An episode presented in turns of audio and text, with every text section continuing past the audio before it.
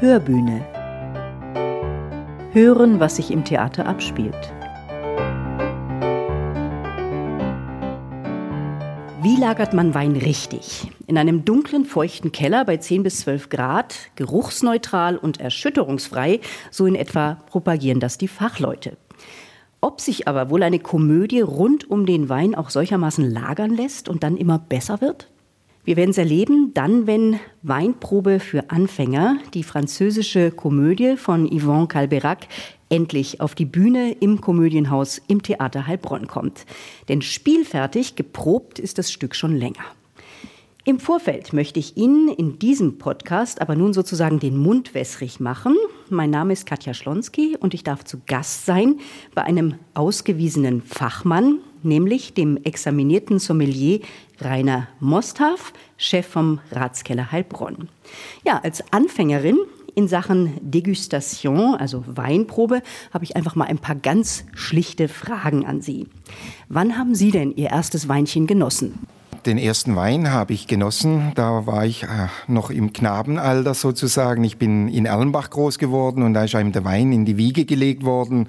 Und da hat man doch schon auch schon als 12-, 13-Jähriger mal beim Vater am Glas genippt und dann natürlich später als Halbwüchser mit 15, 16 hat man schon auf dem Erlenbacher Weinfest die ersten Tropfen probiert. Rot, weiß oder rosé? Man beginnt beim Weintrinken eigentlich äh, mit den lieblichen Weißen, sage ich jetzt mal. Also da darf es mal die Beerenauslese oder ein Eiswein sein, weil äh, ich glaube, man hat immer den Geschmack der Muttermilch noch und die ist auch ein bisschen süßlich. Und so denke ich mal, fängt auch das Weintrinken an mit dem lieblichen Wein.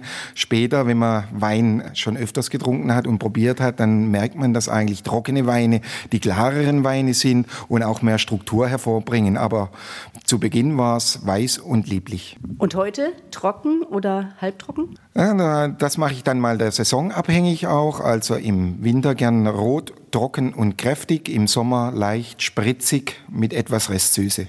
In Gesellschaft oder auch mal alleine? Da bin ich doch schon eher ein Gesellschaftstrinker, muss ich sagen, weil alleine trinken ist sehr traurig und macht einen auch einsam. Allerdings mal zu einer Stunde, wenn man nach Hause kommt und den Tag verarbeitet, da tut ein Glas gut, auch mal zu trinken. Und immer passend zum Essen? Auch wieder würde ich sagen, es kommt auf die Stimmung an. Es wird ein großer Hype drum gemacht, welcher Wein zu welchem Essen. Und natürlich die perfekte Kombination ist, wenn der Wein auf das Essen abgestimmt ist. Aber doch ist es oft die Stimmung, die ausmacht, welchen Wein man aus dem Regal zieht. Ist es immer der Geschmack, der entscheidend ist oder vielleicht manchmal auch die Wirkung? Ich denke, Wein macht glücklich, selig, es beruhigt, es kann auch mal anregen und äh, von dem her würde ich es nicht nur herunterspülen auf den Geschmack, sondern doch eben auch auf dieses berauschende Gefühl des Weines. Ja, das war jetzt sozusagen zum Warmmachen und als Weinkenner, da haben Sie ganz bestimmt gemerkt, äh, dass ich eher aus dem Norden komme. Und das ist ja eine Gegend, wo man bis heute Restaurants und Kneipen findet, in denen man vor allem die Auswahl zwischen diesen drei Weinfarben hat, also Rot, Weiß, Rosé.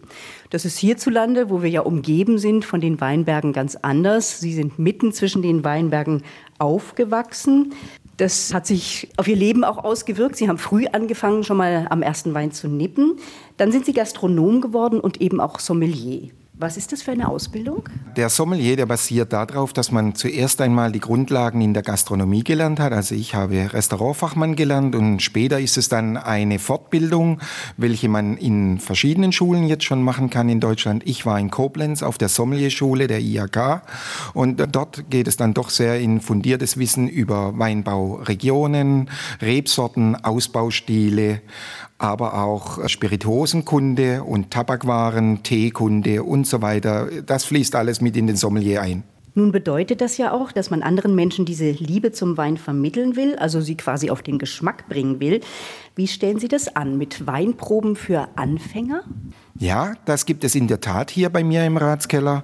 Und da fangen wir einfach an mit der Basis herauszufinden, was schmeckt dem Gast. Und da frage ich immer auch den Gast oder die äh, Weinprobanden sozusagen, frage ich mal, was trinken Sie gerne? Und dann beschreiben die zum Beispiel, ja, ich trinke gern weiß und lieblich. Und dann versuchen wir da langsam hinzukommen, tasten uns quasi daran. Eigentlich gibt es beim Wein nur ein Kriterium, er schmeckt oder schmeckt nicht. Und letztendlich der Wein, wo einem schmeckt, das ist auch der gute Wein. Im Theaterstück Weinprobe für Anfänger, da erläutert der passionierte Weinhändler Jacques einer Dame, Hortense heißt sie, und die hat wirklich null Ahnung vom Wein. Der erläutert er also, grosso modo gäbe es diese drei Farben, weiß, rot und rosé. Und täte man Luftblasen dazu, dann habe man Schaumwein oder Champagner. Fängt Ihre Expertise auch so an oder setzen Sie bei Ihren Weinproben anderes voraus? Nein, das hat er eigentlich ganz trefflich getroffen. Also da muss ich sagen, so ist es auch. Und äh, wenn ich den Wein anspreche, sagen wir auch, wir haben vier Kriterien. Und zwar erstmal die Farbe. Man schaut den Wein an und dann kann selbst der Laie schon herausfinden, es ist ein roter, weißer oder Roséwein und hat 100 Punkte von der Fragestellung erreicht. Der nächste wäre dann der Geruch natürlich. Man riecht in das Weinglas. Dort kann eine ganze Palette von Fruchtaromen einerwarten. Von roten Beeren über Tabak, über weiße Früchte, Blumen, Blüten, alles, was man so in der Natur findet. Jetzt haben Sie das schon so schön beschrieben. Fruchtig, nussig mit Brombeernote oder nach gemähtem Gras, Paprika oder auch pfeffrig. Das ist ja eigentlich fast lyrisch, was Fachleute da beschreiben, diesen Geschmack von Wein in dieser Weise einfangen. Geht Ihnen da jemals das Vokabular aus?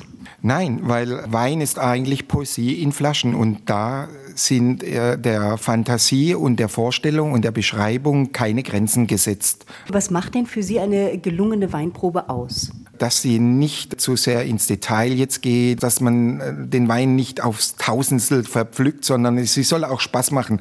Wein trinken soll Spaß machen, es soll unterhaltsam sein, aber auch gepaart mit Information. Für Wein braucht man Zeit, darauf muss man Lust haben. Würden Sie diese Aussage des Weinhändlers Jacques, die er in der Komödie am Theater Heilbronn eben macht, würden Sie die so unterschreiben? Würde ich so unterschreiben, weil sonst würde ich äh, wahrscheinlich Kaffee oder Brause trinken. Also man braucht schon diesen einen Moment, um einen Wein zu genießen. Und ich denke einfach mal, äh, da gehört dieser Moment dazu, wenn ich in einem Kaffee oder in einem Bistro sitze, wenn ich beim Abendessen bin, wenn ich zu Hause mit Freunden feiere. Ich könnte jetzt nicht einfach nur Wein als Getränk betrachten. Jetzt verrate ich Ihnen hier auch schon mal, dass Hortense, also die Dame aus dem Stück, als ihren Lieblingswein den Messwein angibt. Das ist ein Saint-Julien Château Talbot 2000. Ist Ihnen der schon mal untergekommen?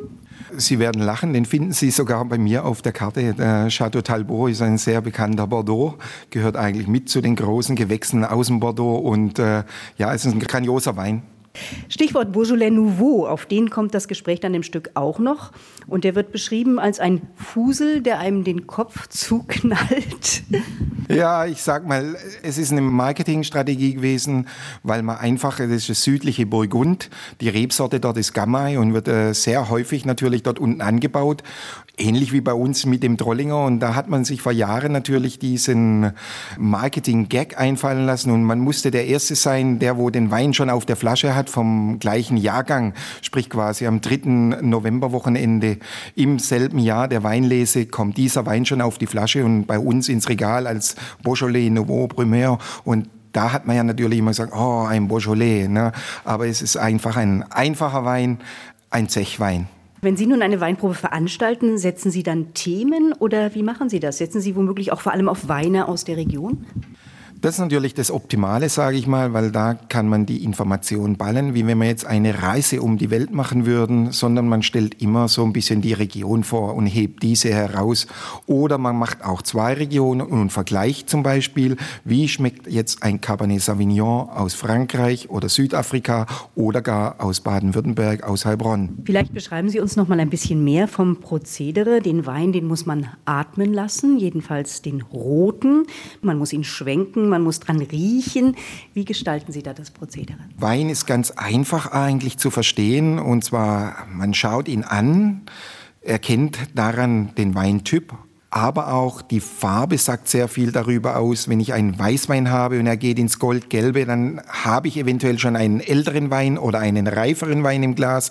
Hat er hellgelbe mit grünlichen Reflexen, ist ein junger Wein. Also man kann sehr viel über die Farbe erkennen. Das äh, Schwenken im Glas sagt natürlich auch sehr viel aus, weil man hat dann dort solche Glycerine, welche am Glasrand herunterlaufen, wo man auch gerne mal als Kirchenfenster bezeichnet. Das sagt auch sehr viel aus über die Viskosität, also über die Intensität, über eventuell den Alkoholgehalt. Dann, wenn ich einen Wein im Glas habe und schwenke ihn, dann kommt nochmal Sauerstoff mit dazu. Dies spaltet wieder die Gerbstoffe auf und es entsteht ein neues Aromenspektrum. Ne? Und deshalb auch dieses Schwenken. Das Gleiche auch wiederum, viele lachen immer, wenn ich als Sommelier einen Wein trinke, trinke ich ihn nicht nur so, sondern dann nehme ich ihn in den Mund und spüle erstmal kräftig durch, wie wenn man die Zähne putzt. Und das hat den gleichen Sinn, weil auch im Mund äh, passiert ziemlich viel, weil dort schmecken wir nämlich äh, raus süß, salzig, sauer, bitter. Forscher haben jetzt festgestellt, wir schmecken noch Umami, aber nicht nur den Geschmack diesen Weines können wir so feststellen, sondern auch die Haptik, das heißt, was ich anfassen kann. Und da geht es dann um Mineralizität, Tannine oder eben auch weitere Gerbstoffe. Nun wäre dieses Theaterstück Weinprobe für Anfänger keine französische Komödie, wenn ich auch die Liebe irgendwie reinspielen würde und nicht nur die zum Wein eben. Da entspinnen sich zarte Bande zwischen Hortense und dem Weinhändler. Haben Sie das auch schon mal erlebt bei Ihren Weinproben? Ja, das kann natürlich schon passieren, weil Wein macht selig und äh, man schaut eventuell nicht nur zu tief ins Glas, sondern auch in die Augen seines Gegenüber und da hat sich doch schon manches Tete-a-Tete entwickelt. Da ist noch ein Aspekt in diesem Stück von Yvonne Calberac. Übrigens, das ist eine deutsche Erstaufführung, dieses Stück Weinprobe für Anfänger. Ja, es gibt noch einen sozialen Aspekt. Hortense, die Hauptfigur, kümmert sich um Obdachlose und sie kauft einen richtig teuren Wein für 48 Euro, den sie mit ihnen genießen will. Also einmal wöchentlich geht sie eben mit diesen Obdachlosen Wein trinken. Und dann fällt da noch einer der für mich schönsten Sätze im Stück, nämlich jeder sollte wenigstens einmal im Leben das Recht haben, einen guten Wein zu trinken. Wie kommt das bei Ihnen an? Also ich bin jetzt schon ganz verliebt in dieses Stück und nach dieser Aussage und der Geschichte muss ich sagen, ja, das stimmt. Äh, das Leben ist einfach zu kurz, um schlechten Wein zu trinken. Und äh, diese Aussage spiegelt es da wieder und äh, einfach nur schön. Also im Theater Heilbronn wartet eine französische Komödie, durchaus tiefsinnig im Abgang auf ihr Publikum. Damit bedanke ich mich für das Gespräch auf der Hörbühne bei Rainer Mosthaff, Gastronom, Chef des Heilbronner Ratskellers und ausgewiesener Weinexperte. Ja, der nächste Podcast folgt bestimmt alle zwei Wochen, immer donnerstags ab 17.30 Uhr, erfahren Sie mehr über das, was sich im Theater oder eben auch mal drumherum abspielt. Bis dahin, auf Ihr Wohl, Ihre Katja Schlonski.